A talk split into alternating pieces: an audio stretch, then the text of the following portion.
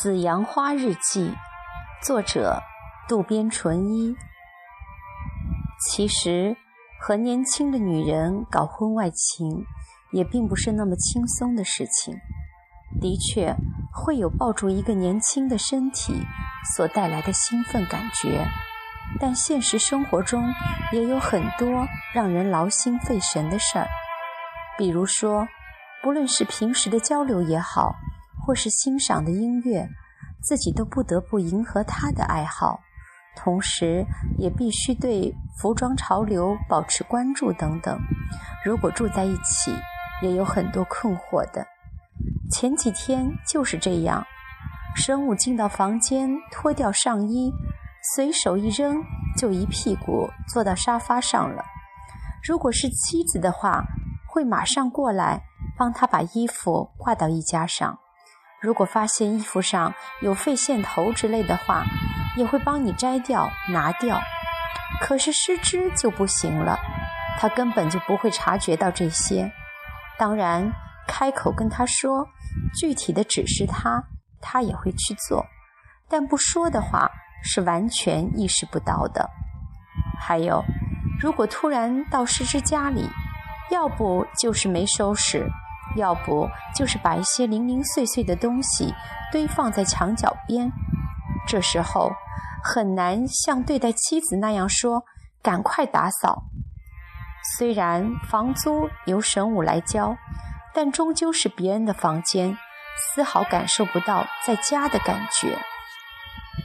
另外，在医院里有什么事需要他去做时，也很难用命令的语气说。而是低声下气地对他说：“能不能帮我做一下？”他有时还会撒娇说：“做不了。”总之，他现在开始任性起来了。这种倾向好像从去年年末神武恳求他放弃辞职的时候开始的，现在是越来越明显了。总之，要和在外面的师之交往。也是件劳心费神的事儿。可是，如果把这些事都告诉妻子，他也顶多一句：“那么就分手嘛。”神武在空无一人的家里陷入了沉思。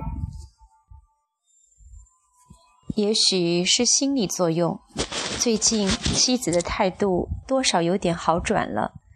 是终于适应了目前的状态，想开了吗？期待中的某个周日的下午，神武再次打开了妻子的日记。一月二十三日，星期二，二十三点三十。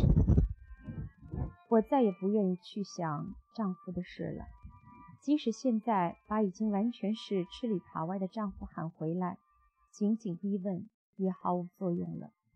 这又何必呢？而且我的自尊心也不允许我做诸如向那个女人发出挑战之类的事情了。纵然现在下了决心这样做，可是，一回到现实，不管做什么，我总是提不起精神，闷闷不乐的。空余时间开始的插花学习和料理班，也经常旷课不去，每天都是在浑浑噩噩中度过。不过昨天晚上，很久没有联络的大学时代的朋友藤野惠里突然给我打来了电话，和他也只是偶然联系一下，在电话里诉说彼此的近况，可能担心我总是这样闷闷不乐吧，他就约我中午一起去吃饭，说是想让我到外面走一走，我们约好了去西马里的一家意大利餐厅。到了那里一看，那是一座具有威尼斯居民风格的旧式红砖房。坐在二楼靠窗的座位上，抬头一看，小小的彩色玻璃在通天柔和阳光的照耀下，发出温柔的亮光，看得我都入迷了，心情也渐渐得到了释放。妻子很有必要调整一下心情，有这样一位朋友在，把他带出去，心灵多多少少会得到休息吧。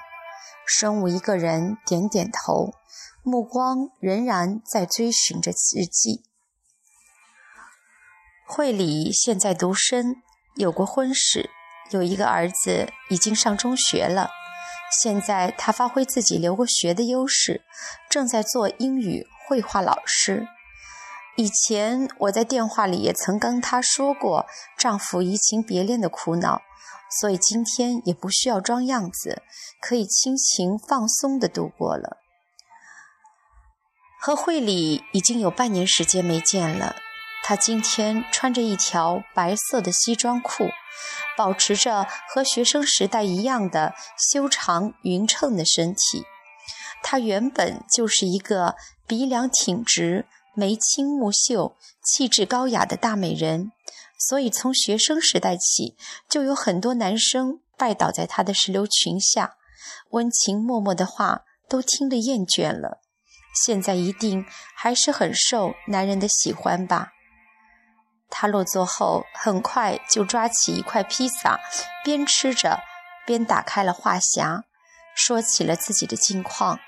可是话题还是自然而然地聊到了我。事到如今也没什么可以隐瞒的了，我简短地说了一些我丈夫的事。他呆呆地说：“是吗？你真不容易啊。”听到朋友那恳切的话语，我不由得想要哭出来。惠理早就觉察到我的情绪了，他探过身子来说：“芝麻子。”现在就放弃，还为时过早啊！什么事情过早，他也不说透。惠理接着说了下去：“如果你一直就这样操心你丈夫的事情的话，会不知不觉变成老太婆的。”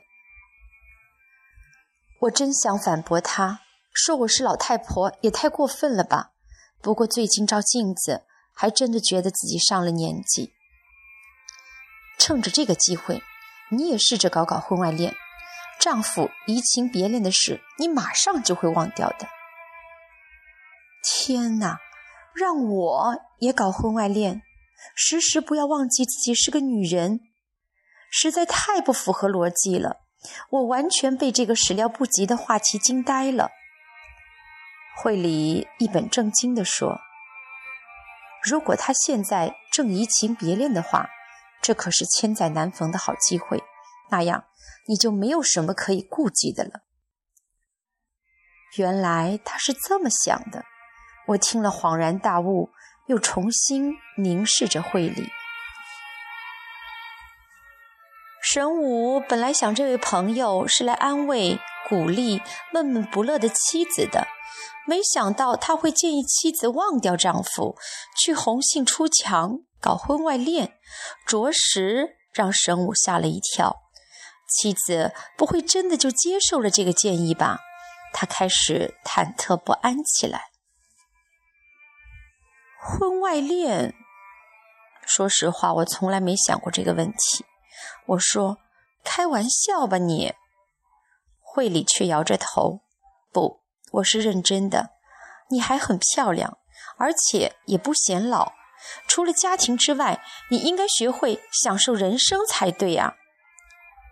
的确，也许应该有这样的想法。虽然那样想着，我还是叹了一口气。可是，之后的话题还有很多。